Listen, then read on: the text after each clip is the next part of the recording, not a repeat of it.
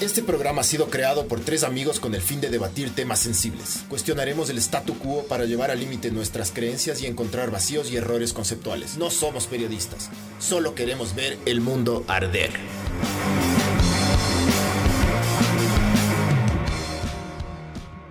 Hola, esto es Ver el Mundo Arder, podcast 60. Eh, este podcast viene gracias a Sinners. Eh, pidan, pidan a domicilio, vayan al bar ahí en la, en la pradera. Hoy tenemos un tema eh, que es súper fuerte, la verdad, pero que la gente necesita, más gente necesita conocer de este tema porque, porque tiene, que, tiene que hacerse justicia. hoy estamos con Leonardo Salazar, que es el padre de Paula, una niña que tenía cuatro años. y ya nos van a contar todo lo que pasó. Estamos aquí con eh, Alejandro Heredia y Osvaldo eh, Trujillo, que son los abogados de, Leonardo, y ellos están peleando por los derechos de, Paula. Entonces, eh, como les explicaba antes, sí sería bueno que, nos cuenten todo lo que pasó para que las personas que no están tan enteradas de este tema entiendan bien y después comenzamos ya a, pues a dar todos los matices. Entonces, no sé si es que tú, Leonardo, nos quieres contar. Bueno, buenas tardes. Eh, lo de Paula sí, sí es un golpe fuerte para mí y mi familia. Eh, en el 2016, eh, junto con Paula y su mamá, fuimos, somos oriundos, pues que nos llegamos aquí al Ecuador.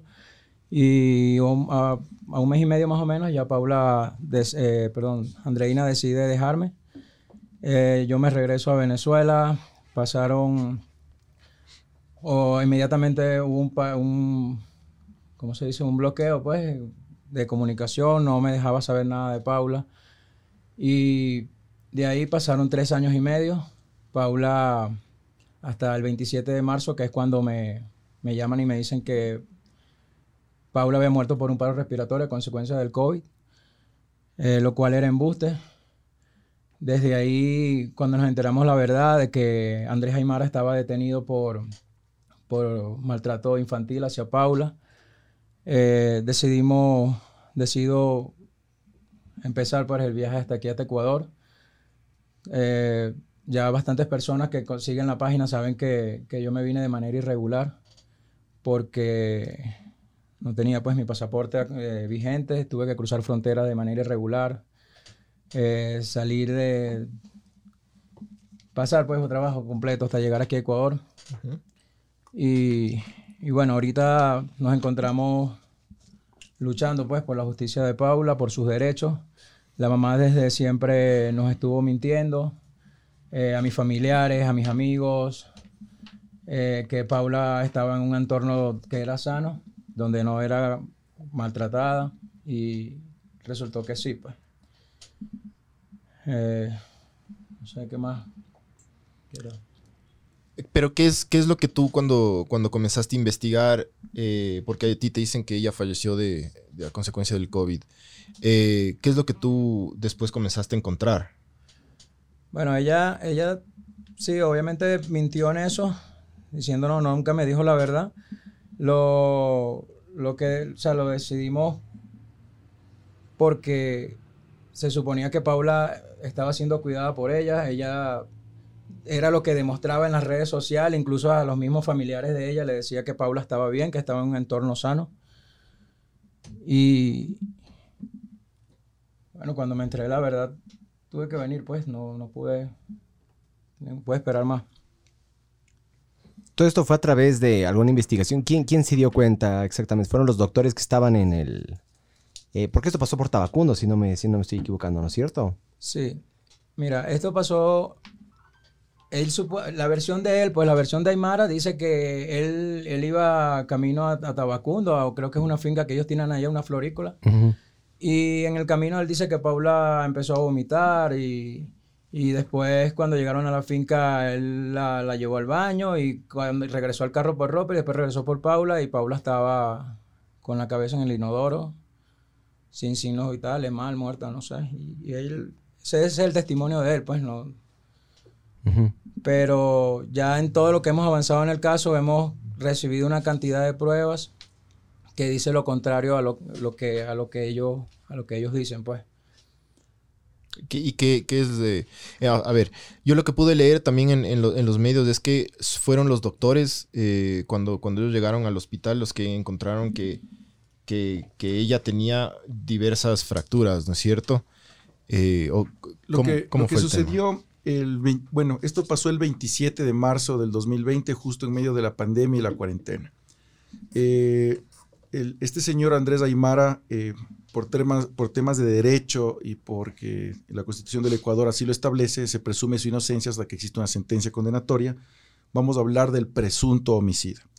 El presunto homicida, Andrés Aymara, eh, ingresa a una casa de salud en Tabacundo con Paula eh, sin signos vitales según los médicos. El protocolo médico indica que cuando una persona que no es el padre biológico ingresa con un menor de edad, tiene que necesariamente reportar a la policía este hecho. Y es así como llegan los agentes del orden y le empiezan a interrogar a Andrés Aymara por qué está con Paula y qué es lo que sucedió. La niña ingresa, según el informe médico, sin signos vitales a esa casa de salud. Eh, esto obviamente da eh, la detención de este señor Aymara, que posteriormente en la audiencia se calificó como un delito flagrante y se dictó prisión preventiva en su contra.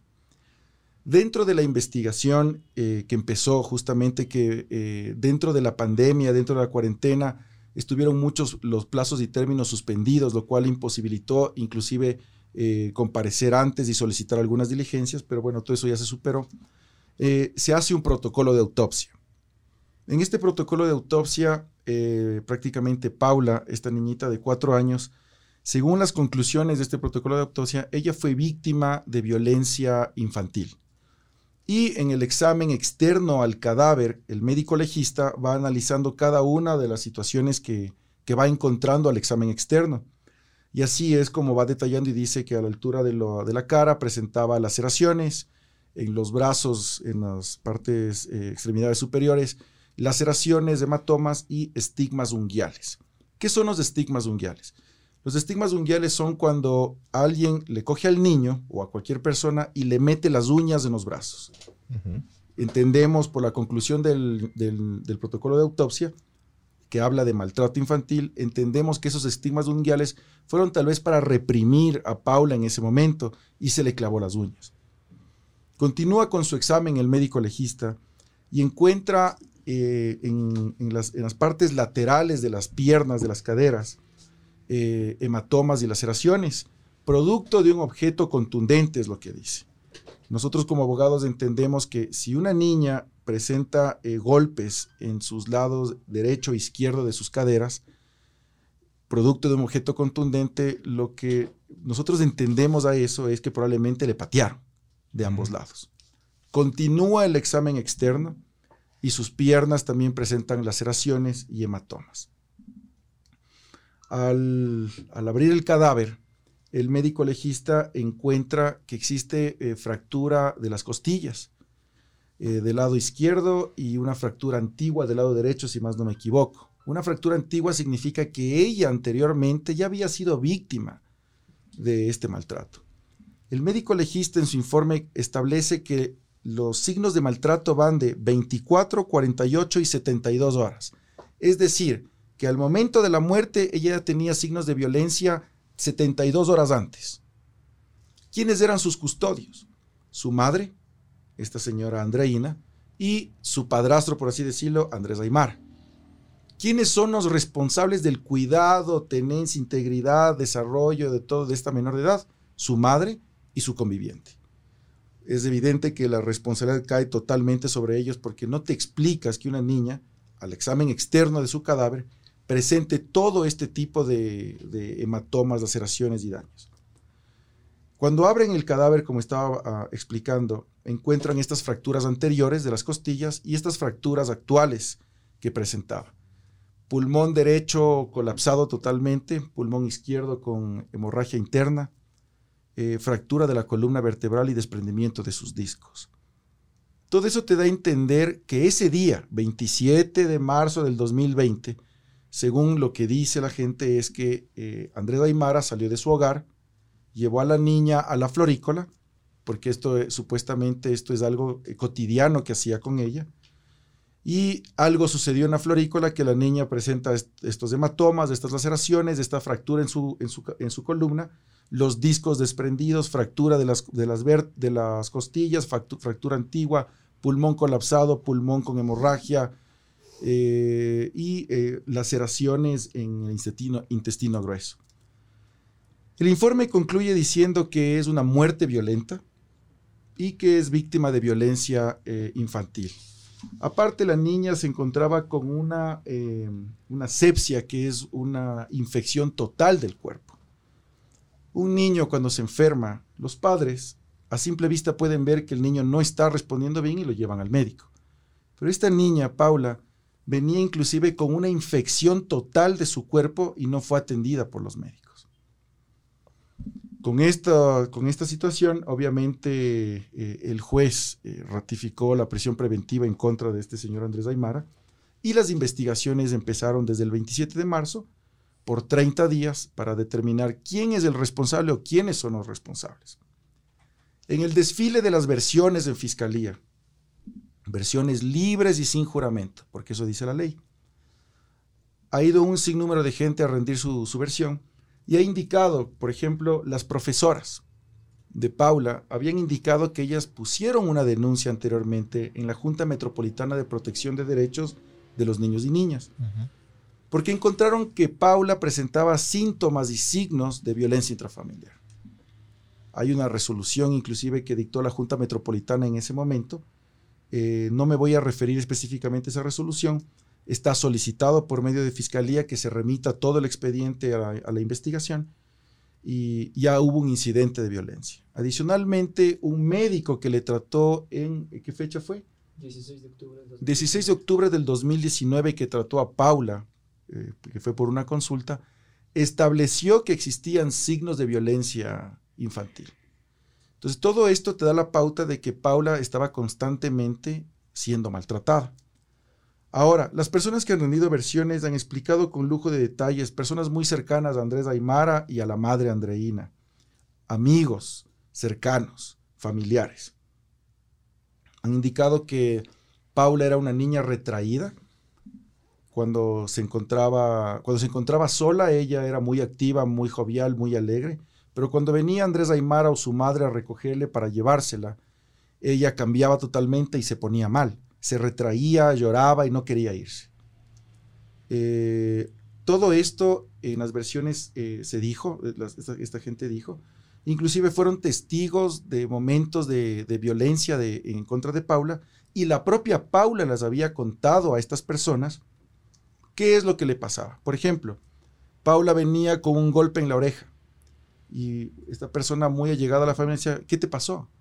Dice, eh, el, padrastro le había puesto contra la pared y le había eh, hecho daño en su orejita.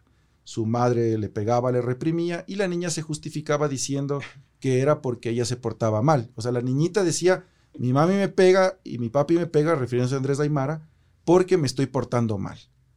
Obviamente, todo esto llevó a la conclusión con el testimonio, con la versión de la, de la profesora y los informes de la DINAPEN, que esto no era solamente producto de una persona, esto era producto de dos personas, o tal vez más. Y eso arribó a la conclusión de que el fiscal que conoce esta causa muy acertadamente pida la vinculación de la madre al proceso penal como tal. Esta vinculación se dio el pasado lunes 6 de julio a las 9 de la mañana donde Fiscalía, con todos los argumentos y elementos de convicción suficientes, solicitó la prisión preventiva de esta señora. El juez, dentro de los... No es que el juez ha actuado mal, eso no se puede decir. El juez, juez garantista de derechos, en un Estado constitucional de derechos y garantías, tiene que garantizar que se cumpla la ley y la Constitución. Y la prisión preventiva en nuestro sistema procesal penal es de última ratio y justamente el juez le concedió medidas sustitutivas a la prisión y, dispuso que se tiene que presentar los lunes y viernes de cada semana. Y dispuso que el día de, el día de hoy, miércoles, entregue su pasaporte la señora Andreina para asegurar de que no salga del país, aparte que se dictó la prohibición de salida del país y ese tipo de cosas. El día de hoy fuimos notificados en que sus abogados habían presentado el pasaporte de Andreina a fin de dar cumplimiento con lo que dispuso el juez, ya que no haber, ya que si no daban cumplimiento de esta disposición, ella cometía un delito de incumplimiento de decisiones legítimas. Ahora bien, en estos 30 días nuevos, por así decirlo, que por la vinculación la instrucción fiscal se extiende por 30 días más, bueno, nosotros como abogados de la acusación particular que representamos los derechos de Paula a través de su padre biológico, Leonardo Salazar, vamos a seguir aportando información, documentos, informes, eh, versiones que nos ayuden a esclarecer qué más sucedió en este caso. Y a fin de que el fiscal, con los elementos suficientes, emita un dictamen acusatorio y esto vaya a una audiencia de juzgamiento. Desde ya les anticipo y les digo a todos que yo personalmente como abogado defensor, para mí esto no es homicidio, porque en un inicio la fiscalía lo calificó como homicidio. Para mí esto es un asesinato. Y de hecho vamos a solicitar que se haga una reformulación de cargos por el delito de asesinato, porque delitos atroces como estos no pueden quedar impunes. Y realmente nosotros, nuestra firma de abogados, se encuentra plenamente comprometida a fin de ayudar a Leonardo y luchar por los intereses y los derechos de, Paula. Uno en el momento en que se hace cargo de, este tipo de casos, de estas defensas, en, la parte técnica, me refiero jurídica, uno no entra a analizar en ese momento muchas situaciones. El día de hoy, después de hacer una reflexión sobre este proceso, recién me pude dar cuenta de la gravedad de la situación y de lo que pudo haber vivido Paula, lo cual sí me afectó emocionalmente, inclusive eh, me debilitó un poco porque yo soy padre también, yo tengo una hija de 8 años de edad, eh, que a una niña indefensa de 4 años, dos adultos que tienen superioridad sobre ella, control sobre ella, ejerzan este tipo de actos, son temas que no tienen perdón de Dios. Y ahora que yo un poco me metí en el papel este de ver qué es lo que podía ver o sentir Paula, realmente me conmovió enormemente. Y yo tengo un compromiso muy grande con Leonardo Salazar aquí presente, con el pueblo venezolano que me está escuchando, porque esta niñita venezolana de cuatro años, su muerte tiene que ser pagada por sus asesinos. Y nosotros pelearemos hasta el final. Y como alguna vez le dije a Leonardo, así me toque bajar a pelear con el mismo Satanás, pelearemos nosotros. Es lo que te puedo contar respecto de esta situación en el ámbito jurídico. Em, con respecto a la, sentencia de asesinato versus homicidio, hay una diferencia, imagino, de tiempo, gravedad y eso, ¿no es cierto? Por supuesto, la pena... ¿Cuál es la diferencia entre los dos? Es la pena, básicamente. La pena es, en, homicidio, eh, está hasta, hasta 13 años de cárcel. En asesinato ya sube a los veintipico años de, de cárcel prácticamente. Obviamente con las agravantes de poner a la víctima en un estado de indefensión, porque es una niña de cuatro años que no pudo defenderse. Y obviamente, realmente vamos a pelear por esa, por esa pena grande, por esa pena alta y pedir que se haga una reformulación por asesinato, prácticamente. Tema duro, tema duro, la verdad. Fuerte. Sí. Sí, súper fuerte y, claro, nosotros eh, pues vimos recién esto. Eh, eh, este tema y recién comenzamos a leer, pero claro, como decíamos al, principio, sí nos parece súper interesante que, que, más gente sepa de esto, porque como tú dices, Osvaldo, eh, esto no, o sea, hay que pelear hasta encontrar, hasta, llegar a la justicia, hasta, hasta encontrar el, lo, que se tenga que encontrar. Así es. Eh, ahora, hay una cosa que a mí me, me, llamó la atención, que estuve leyendo de esto y viendo algunos videos. hay una parte en antes, ¿no? Hace unos meses en la que, claro, se le denuncia a, ellos que, están maltratando a Paula y se le quita la custodia. ¿Es así? ¿O, nunca, le quitaron, nunca le quitaron la custodia de Paula a su, a su madre? Justamente lo que referí inicialmente era que la Junta Metropolitana de Protección de Derechos había dispuesto que Andreina y Andrés Aymara dejen o suspendan las agresiones hacia Paula. Eso es lo que dispuso la Junta Metropolitana y en un consenso ahí se le entregó eh, la tenencia, ¿no? No es la custodia, a su tío, al hermano de Andreina. Que también está viviendo acá, me imagino. exactamente, vive aquí en Ecuador. Pero ¿cuál es el tema de esta situación? Porque yo la averigüé, o sea, yo, yo, yo averigüé y hablé con las personas que conocían este hecho. ¿En qué consistía eso? Básicamente decían, mira Osvaldo, lo que sucede es que Efectivamente, la niña vino a vivir con el tío de, de Andreina, pero la niña solo venía a dormir, porque a las 6 de la mañana ya venía Andrés Aymara, la recogía y se la llevaba a Tabacundo a la escuelita, porque yo no sé por qué motivo le tenían estudiando en Tabacundo a una niña de cuatro años que vive en Quito, le hacían Ajá. madrugar, le llevaban a una escuela en Tabacundo y pasaba todo el día en la florícola con este hombre. Entonces decía, claro, la niña solo venía a dormir y se iba tempranito a- con, con Andrés Aymara y a veces con la, Andrés Aymara y la mamá. Entonces, no entiendo, justamente la Junta Metropolitana pide que, se, que, lo- que el padre, eh, la madre, perdón, y el padrastro en este caso, dejen de ejercer actos de violencia en contra de Paula. Pero realmente al hecho de entregarle para que duerma en la casa del tío no es garantizar su seguridad. No.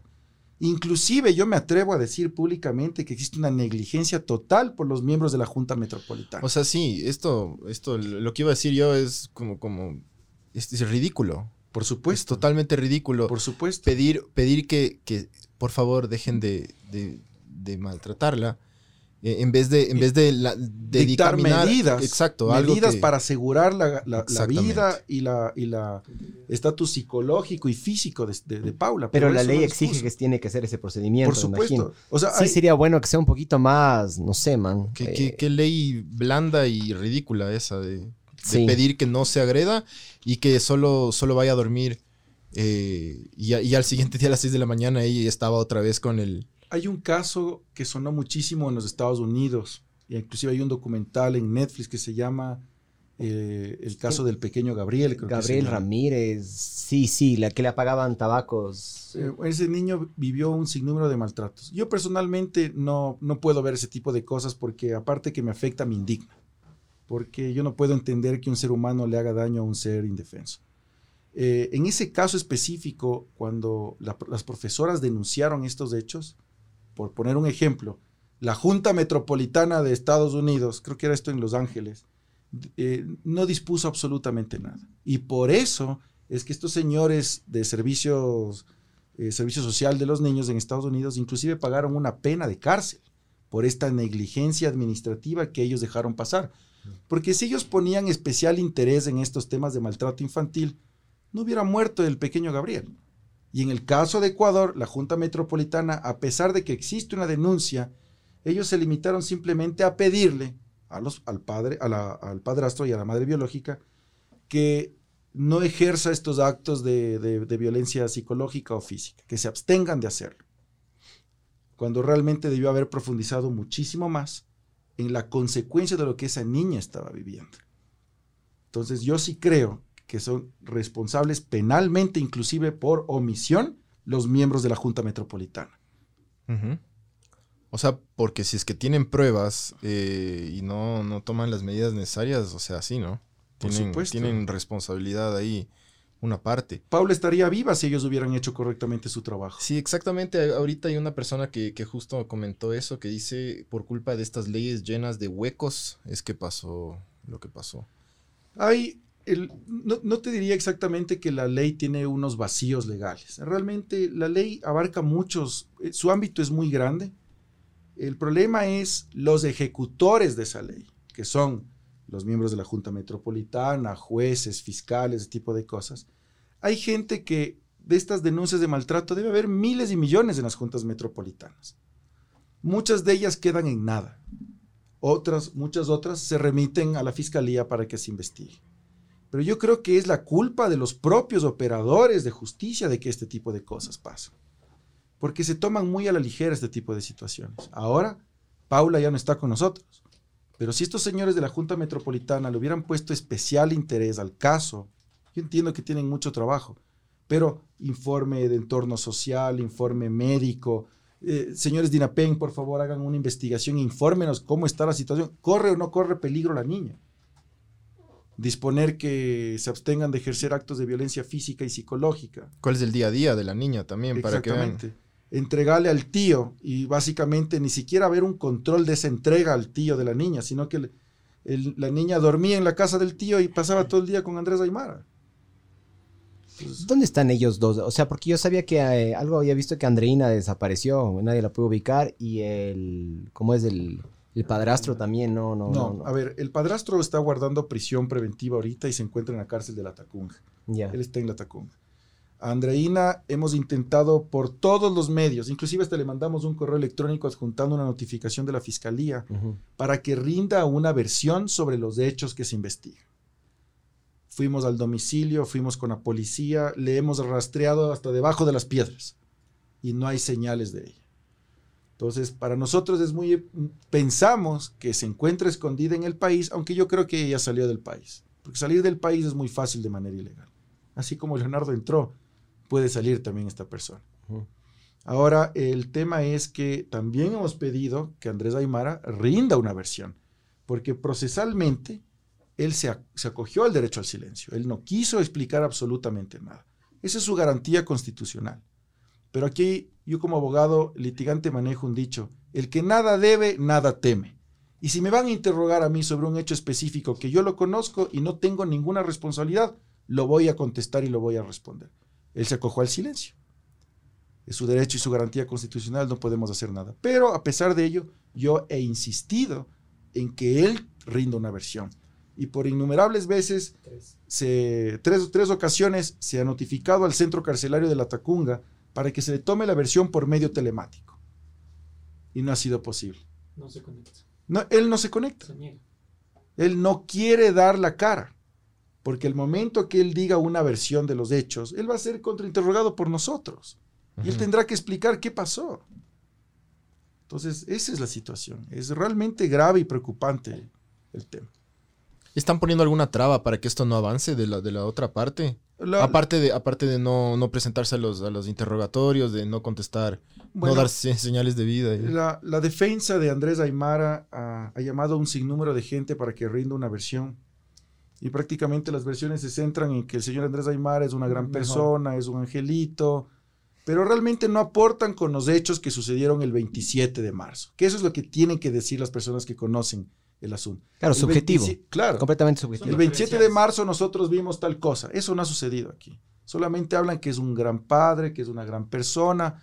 Él tiene un hijo ahora de un año, un año X meses, eh, con Andreina justamente. No sabemos qué será de ese niño, no sabemos si no están si la madre padres. está escondida, no, no te- no tenemos idea. O sea, es un tema tan delicado esta situación que realmente, bueno, nosotros en el ámbito de lo que nos compete, que es justamente Paula, su padre Leonardo, que él ha cruzado desde Trinidad y Tobago ha venido, caminando en busca, pasando cada frontera, y no es que con el dinero suficiente, con el dinero contado para venir acá. Entonces, cuando finalmente nos reunimos en mi oficina, a mí me dio mucho gusto verle porque eso denota que su padre está preocupado por saber qué mismo le pasó a su hija y saber que los culpables tienen que pagar. A él no le permitieron el acceso a su hija, a él no le permitieron tener comunicación con su hija. Su madre nunca lo permitió. Bloqueo parental total. Ahora, ¿qué hubiera pasado si la niña sí tenía comunicación con su papá? Por medios telemáticos, de Skype, FaceTime, tantas cosas.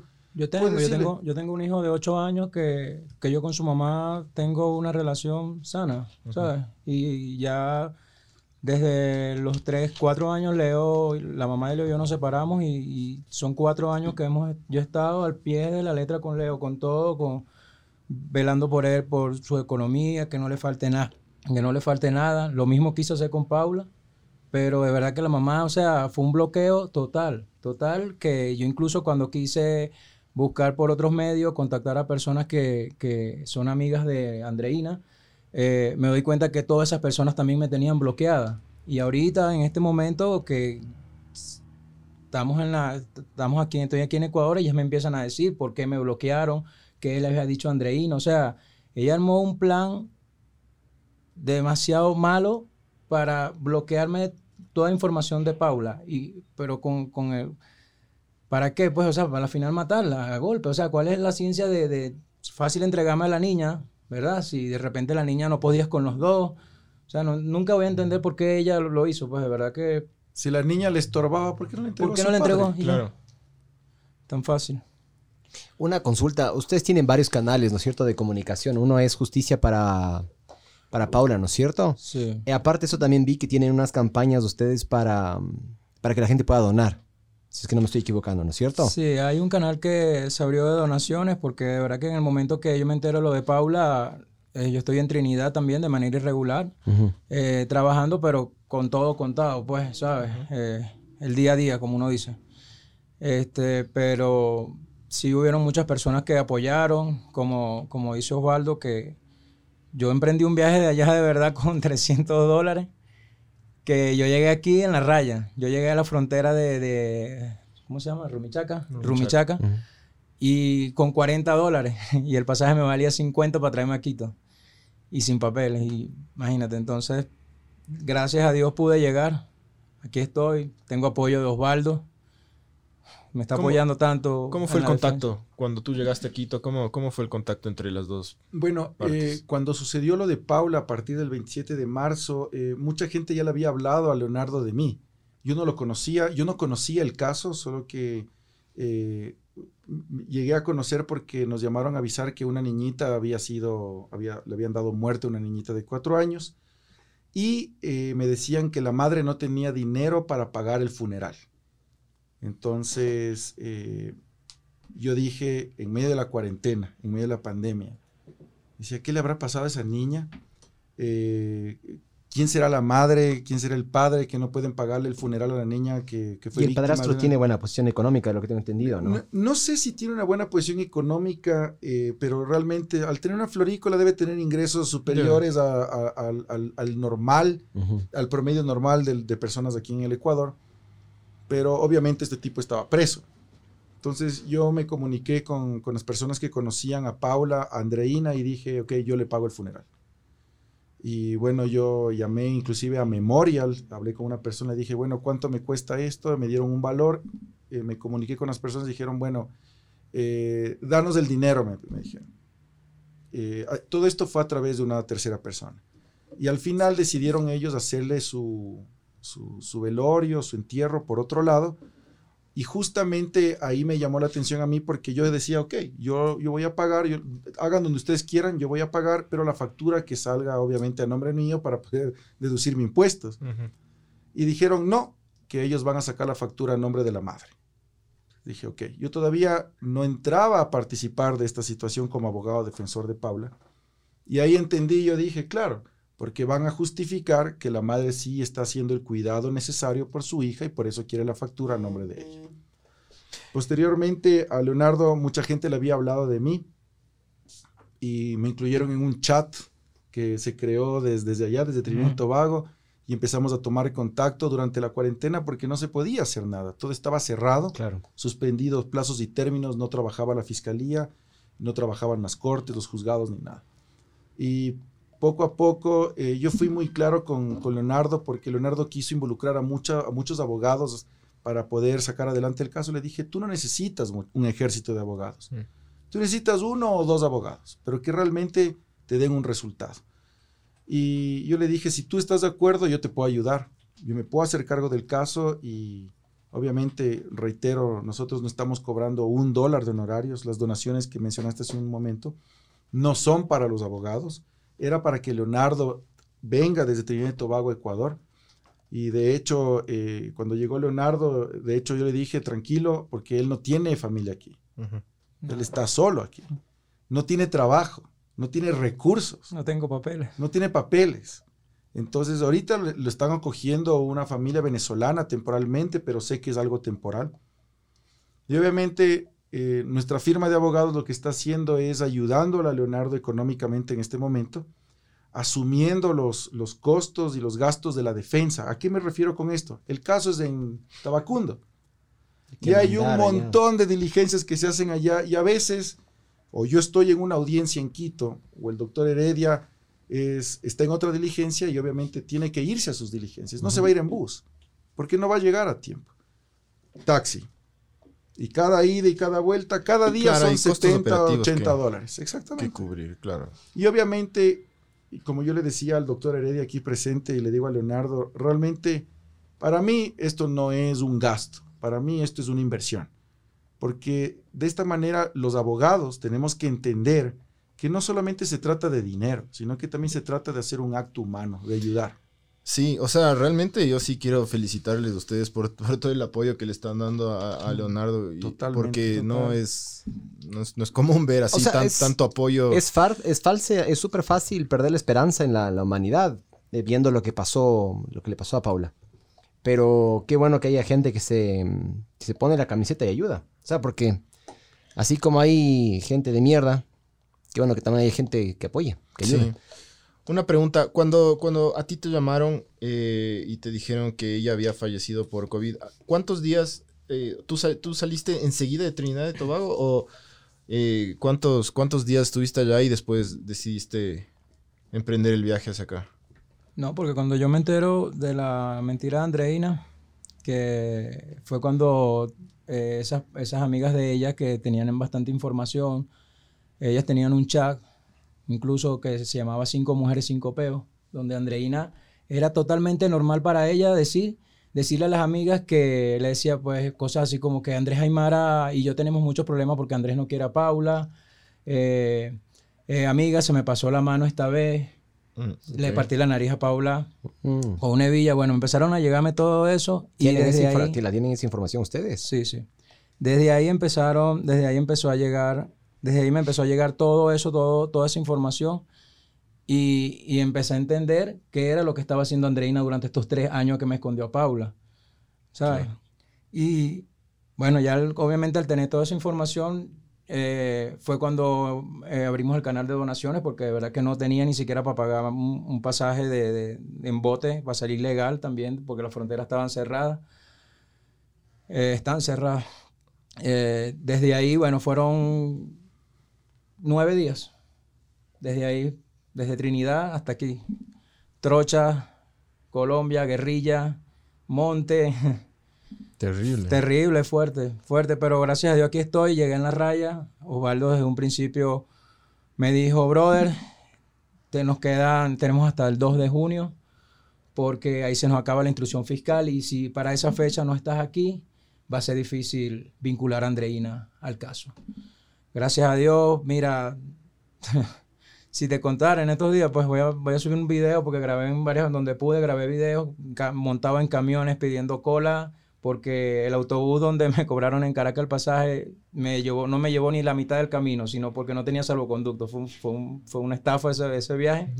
Ahí perdí 90 dólares, ya venía con 300, imagínate. y bueno, de ahí tuve que pedir cola porque sí me salieron para pagar más, pero dije, si pago me voy a quedar sin dinero y ni siquiera voy a cruzar la frontera de Colombia. Entonces, decidí hacerlo así, siempre en contacto con Osvaldo, él con los- el grupo de WhatsApp que tenemos, con, con unos amigos también, que siempre publicando por la página, por donde yo iba más o menos, para ver quién me prestaba ayuda y, y así fue, fue, hasta llegar aquí. ¿Qué día llegaste tú acá a Ecuador? Tiene ya, eso fue el, el 30 creo. Ah, un poquito 20 antes. ve- Sí, dos días antes de, de que se de acabara que la se instrucción. la instrucción fiscal. Y Dos días justamente eh, por esto de la pandemia y la cuarentena, realmente Leonardo, era súper difícil que- que Leonardo me mande una procuración judicial desde allá. Mm. Primero el costo. El tiempo de llegada no iba a avanzar a llegar a tiempo. Entonces yo le dije, Leonardo, tienes que venir. Una, porque tenemos que presentar la acusación particular en contra de Andrés Aymar. Y vamos a solicitar la vinculación.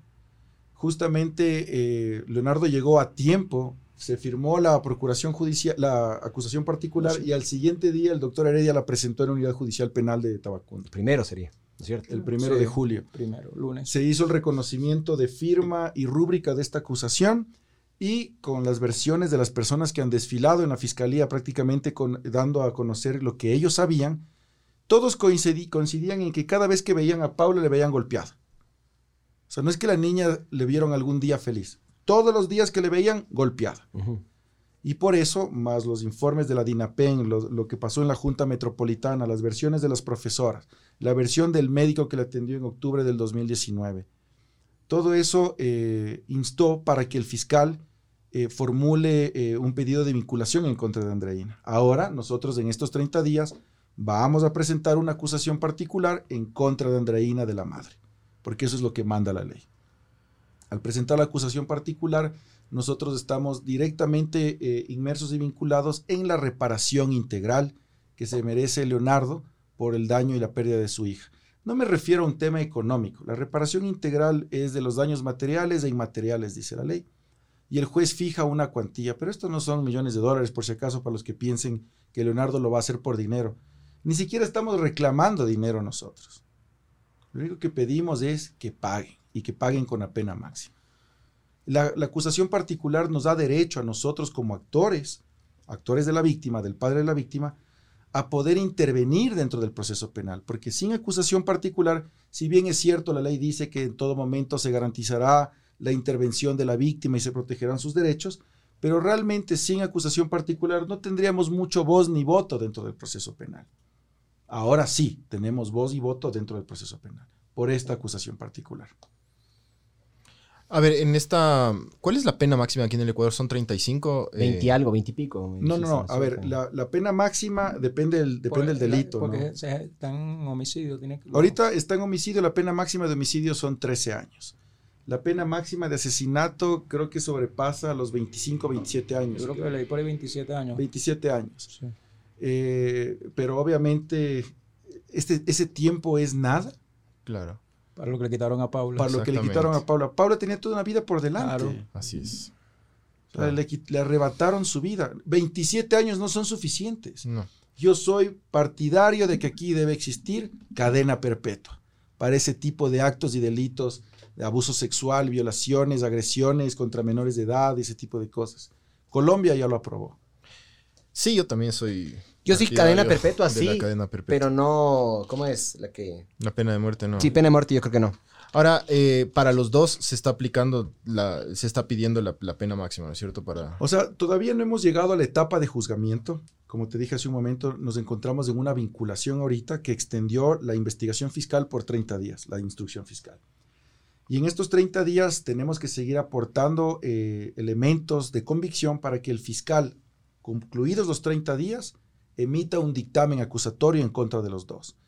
Esto va a ir a una audiencia que en materia penal se llama audiencia evaluatoria y preparatoria de juicio, donde el juez de Tabacundo que ejerce el control jurisdiccional va a evaluar los elementos de la acusación.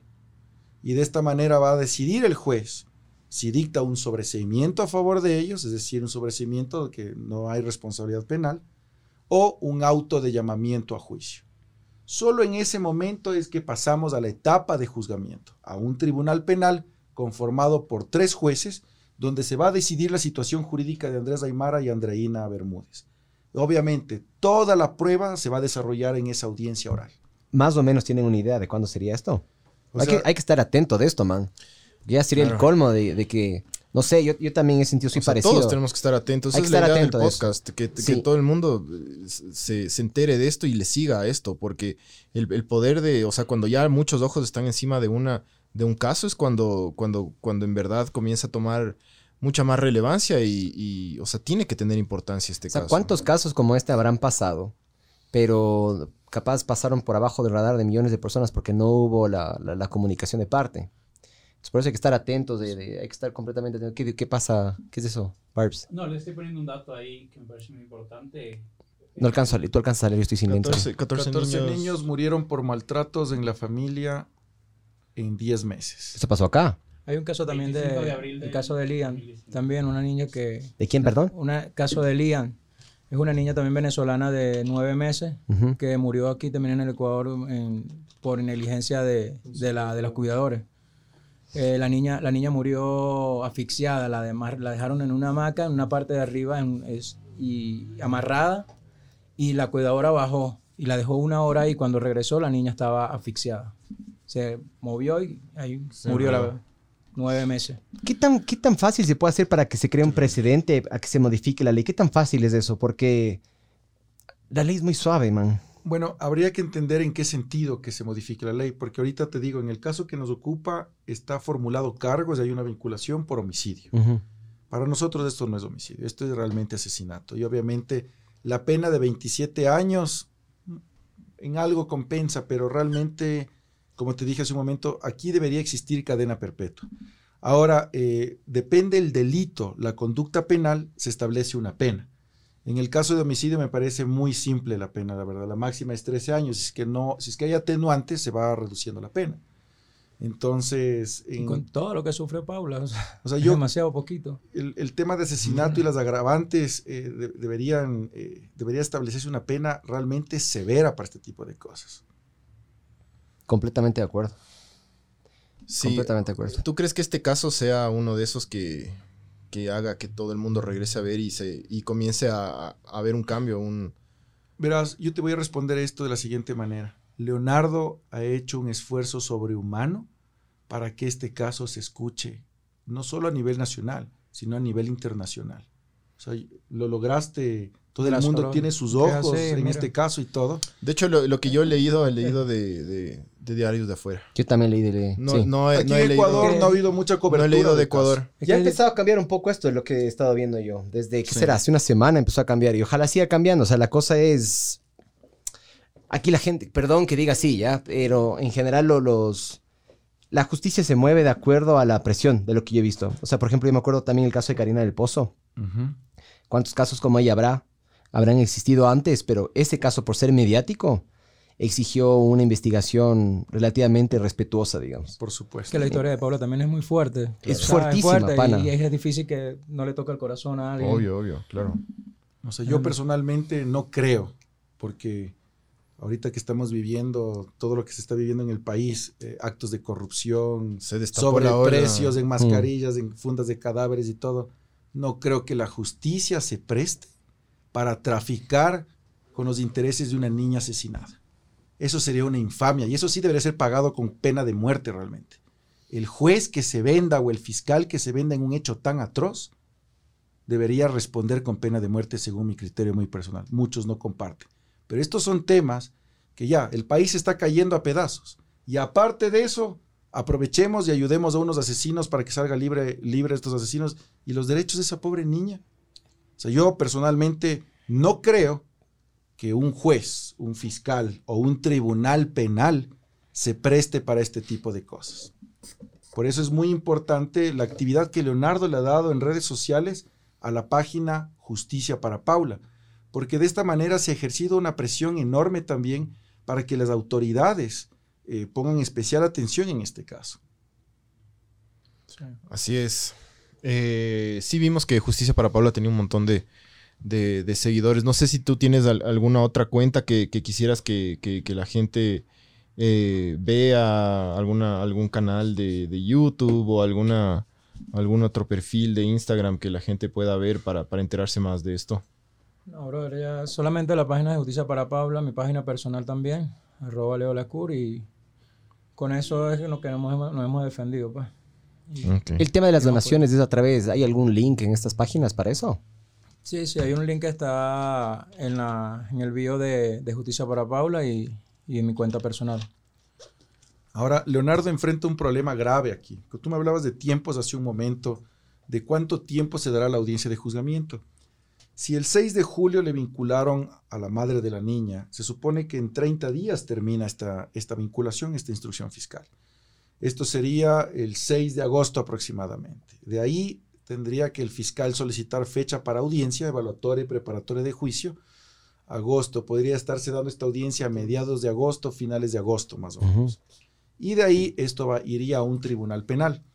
Eh, para que el tribunal penal nos fije una fecha de audiencia, considerando que hay un montón de procesos en la función judicial represados por el tema de la, de la pandemia, vamos a tener audiencia de juzgamiento jun- eh, agosto, septiembre, probablemente octubre Terrible. de, de este año. Sí, Y Leonardo aquí no tiene trabajo, no tiene dinero.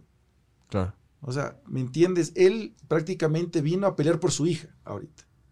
Pero la situación de él es compleja y justamente nosotros en la, en la firma hemos analizado la posibilidad de, de ver cómo de alguna manera le ayudamos a Leonardo a conseguir un arriendo en un lugar, una, una suite pequeña, eh, un lugar de un dormitorio que tenga lo necesario para que él pueda vivir este tiempo que tiene que estar presente porque él tiene que ir a la audiencia de juzgamiento. Eh, hemos analizado esa posibilidad también y aparte ver de alguna manera si él puede conseguir un, un trabajo. Porque imagínate venir de tan lejos, sin dinero, sin trabajo, sin conocer a nadie, sin tener familiares y depender ahorita de la justicia ecuatoriana de, en su agilidad para poder conseguir una sentencia condenatoria en una audiencia de juzgamiento. Entonces sí es preocupante la situación de Leonardo. Entonces eso de las donaciones, yo sí diría a todo el mundo, eso no es para los abogados, como reiteré, eso es para que Leonardo pueda comer, para que Leonardo pueda continuar con esta lucha. Igual, indistintamente de eso, nosotros como firma de abogados vamos a seguir apoyando a Leonardo con todo lo que él necesite, para que él justamente pueda estar presente en esa audiencia de juzgamiento. Ese es en el mejor de los casos, ¿no es cierto? O sea, Así podría es. llegar a aplazar más. Podría llegarse a aplazar más. Podríamos hablar inclusive en noviembre, diciembre, que se podría dar la audiencia de juzgamiento. ¿Podría la otra parte, lo- los acusados podrían eh, también poner algún, algún tipo de, como de, de acción legal para seguir aplazando esto? ¿Hay o ya no, ya no tienen chance? A ver, dentro del desarrollo del proceso penal en la siguiente etapa, que sería la evaluatoria y preparatoria de juicio, podrían ellos pedir diferimiento de la audiencia, justificando con otra diligencia judicial o justificando por enfermedad comprobable. El, el- el- juez podría eh, diferir la audiencia y se podría diferir por, por algunas ocasiones. Obviamente hay un límite también porque no el juez puede estar difiriendo y difiriendo la audiencia por pedido de las partes. Entonces ahí el juez en su momento, él sabrá en qué momento ejerce este control jurisdiccional y dice, ok, le difiero la audiencia, pero le convoco bajo prevenciones legales para la fecha tal, y si usted no viene, le pongo un defensor público.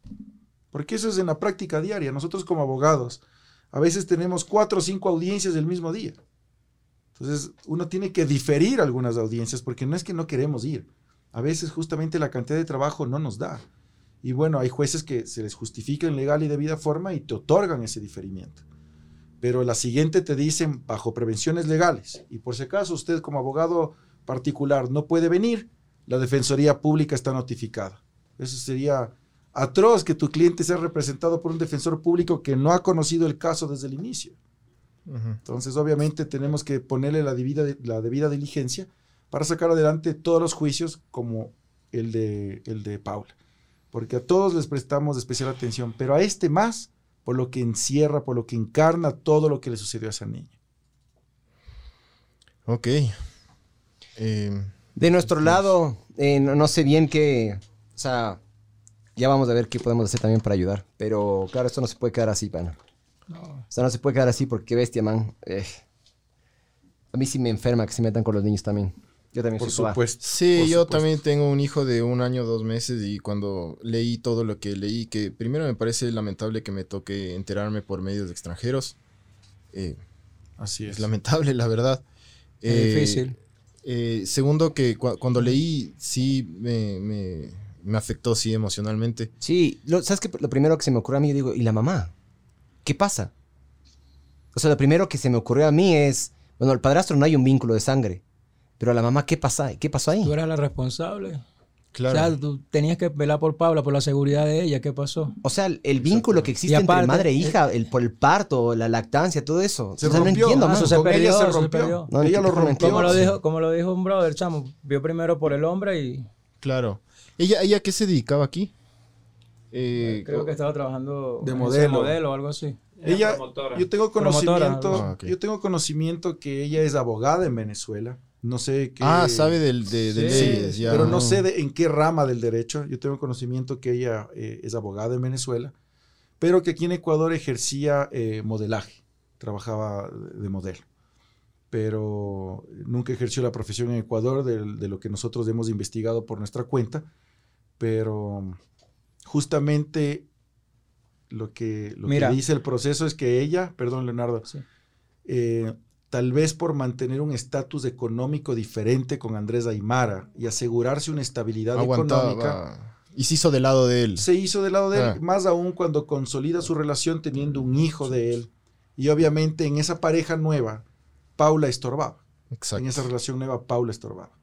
Entonces la madre no le dio el puesto que su hija se ne- necesitaba, no le dio esa garantía de protección, de cuidado, de desarrollo integral, porque prefirió lo otro y dejó desprotegida a Paula, consintiendo probablemente en que este tipo de cosas se den. ¿Algo ibas a decir tú, disculpa? Sí, bueno, no, que había en numerosas ocasiones, como dice Osvaldo, ella por estar bien con el tipo, con este Andrés Aymara, eh, en varias ocasiones ella dejaba a Paula hasta una semana. Y eso lo, lo sé yo es ahora, pues, obviamente.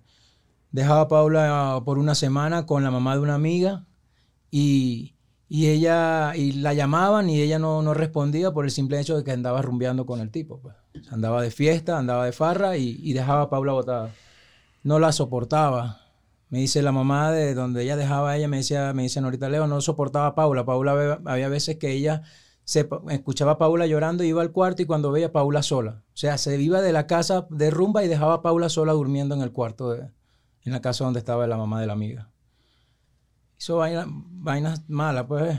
Hizo muchas cosas malas.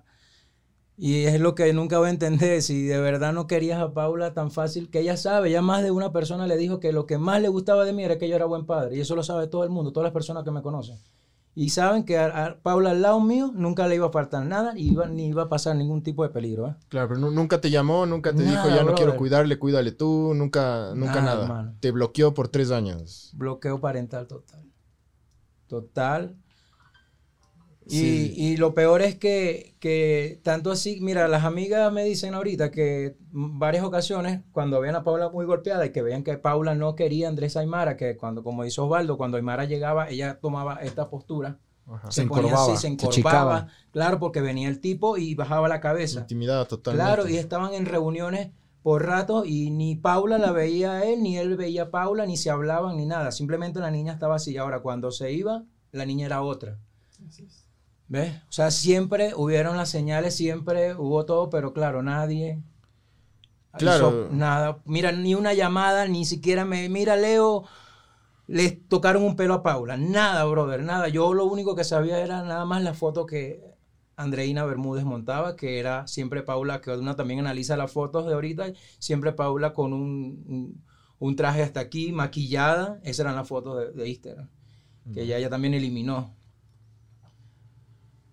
Em, Y lo que indigna es que la junta esta, eh, en donde se hizo la denuncia, y, y, eh, nunca, nunca investigó más, ¿no? Eso es lo que llegó a lleva, más. Nunca llegó a más. Iba más o menos por ahí. En el caso de que, bueno, lamentablemente la historia se repite. Eh, esperemos que este sea el último caso, pero no sé, yo no tengo tanta esperanza en la humanidad en este sentido de que sea el último. ¿Qué, qué se puede hacer desde afuera eh, para prevenir? O sea, porque ahorita ya lo hecho, hecho, hecho está. O sea, pero ¿qué podemos hacer? O sea, no sé, no sé si es que ves a alguien cercano Yo- a ti o qué se puede hacer. Denuncia. Yo creo que para que cambie esta situación, primero la gente, porque esto empieza desde el círculo cercano, la gente que mira o tenga la ligera sospecha de que un niño está siendo víctima de maltrato o de violencia, tiene el deber y la obligación moral de denunciar. Claro.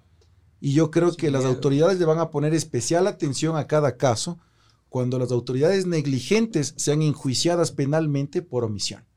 Ahí, cuando una autoridad que tiene conocimiento de un caso de maltrato se tome a la ligera este tipo de situaciones, va a saber que puede irse a la cárcel por negligente, por omitir los actos de investigación para asegurar y garantizar que ese niño o esa niña no sea víctima de maltrato.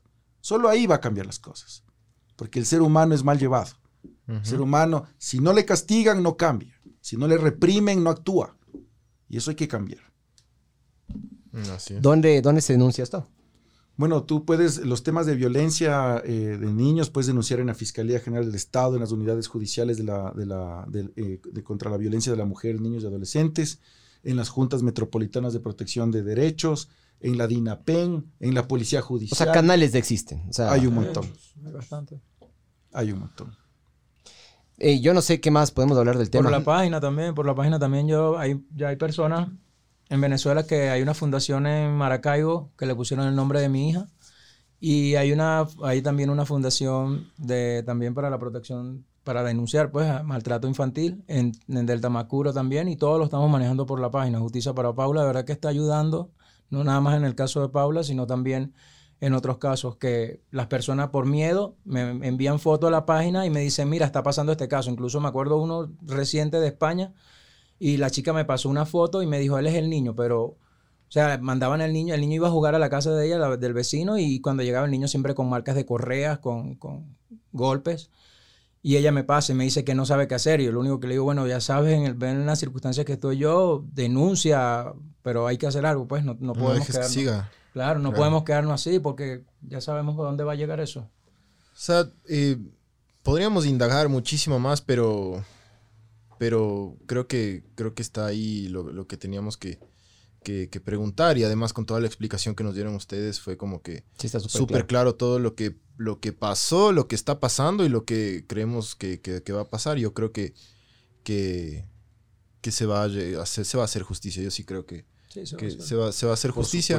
Y más bien lo, lo que, lo que quería decir es que es que ayudemos a Leonardo. Eh, si es que los que están ahí escuchando ahorita o mañana, o sea, en diferido, eh, si quieren dar una mano para que él pueda seguir aquí su, su- su lucha, eh, si quieren aportar, pues háganlo en Justicia para Paula o en la, o en la página personal de Leonardo eh, y dar una mano, porque sí hay como aportar. O sea, aquí ellos están, los abogados están Claro, poniendo está- todo están su mostrando, de que es- puta, ahí Además que le están ayudando personalmente a él, bueno, nosotros también podríamos pues, pues ayudar en algo y hasta que se, se logre hacer justicia, ¿no?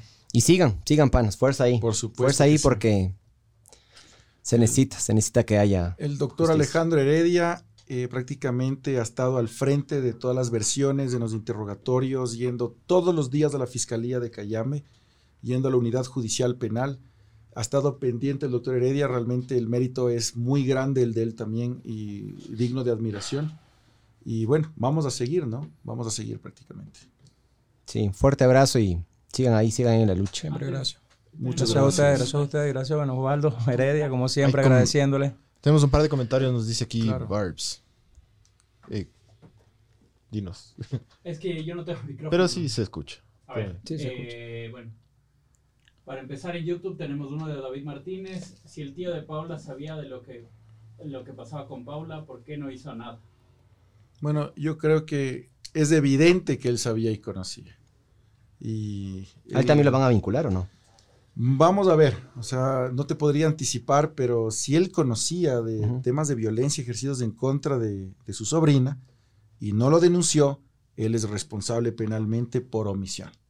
No por acción, por omisión, porque él tenía la obligación de denunciar. Entonces, si es que se llega a descubrir ese tipo de cosas, podría inclusive pensarse que se le podría vincular de alguna manera.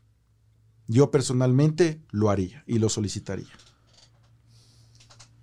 Sí, el resto de comentarios son, son, Ajá. son irrelevantes, la verdad. Sí, sí. Sí. No, eh, Bueno, ya por aquí también la gente full agradecido contigo, Osvaldo. No, un, un- mírale la cámara. eh, muchas gracias a todos ustedes por el apoyo que le brindan a Leonardo día a día en la página Justicia para Paula. Realmente me ha llenado de orgullo y de felicidad ver cuánta gente está apoyando esta noble causa. Y vamos a luchar aquí con Justicia para Paula para que efectivamente sus asesinos paguen la pena máxima aquí en Ecuador. Gracias. Bueno, ya saben. Bueno, esto fue Ver el Mundo Arder, podcast 60. Y nada, les deseamos lo mejor de la suerte de ustedes. eh, que yo estoy convencido que sí se va a lograr hacer, sí se va a hacer justicia. Y ya, y repito, ¿no? Si es que quieren ayudar a, a Leonardo, pues háganlo. eh, hay que ayudarle. Sí, más tarde dentro de nuestros canales oficiales vamos a, a compartir. eh, para Nada, ayudar. y que pasen súper bien y justicia para Paula. Perfecto, muchas gracias, por la invitación. Gracias, chicos. Muchas gracias a ustedes. Gracias, gracias.